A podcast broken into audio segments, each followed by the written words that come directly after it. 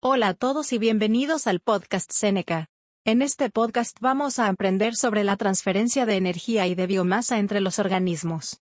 En cada nivel trófico, la energía se desperdicia en cada nivel trófico en una cadena alimentaria, lo que significa que se transfiere menos biomasa y energía al siguiente organismo en la cadena alimentaria.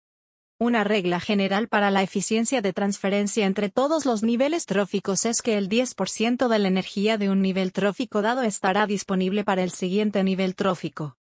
La energía se desperdicia en cada nivel trófico en una cadena alimenticia. Hay varias razones que explican la pérdida de energía. Los organismos pierden energía por causa de la digestión. No toda la comida es digerida. Algunos alimentos se almacenan como material de desecho en las heces antes de ser ingeridos.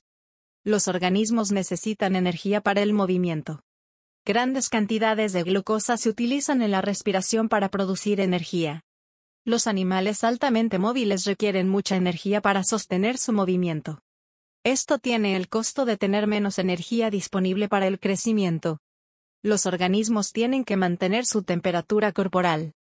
Los animales de sangre caliente necesitan gastar energía para mantener una temperatura corporal adecuada. Los organismos usan energía para la excreción. Parte del material se excreta, dióxido de carbono y agua en la respiración, la urea y el agua en la orina. Para resumir, ¿cuáles son las razones del desperdicio de energía en las cadenas alimenticias? La digestión. La excreción. La temperatura adecuada del cuerpo. El movimiento.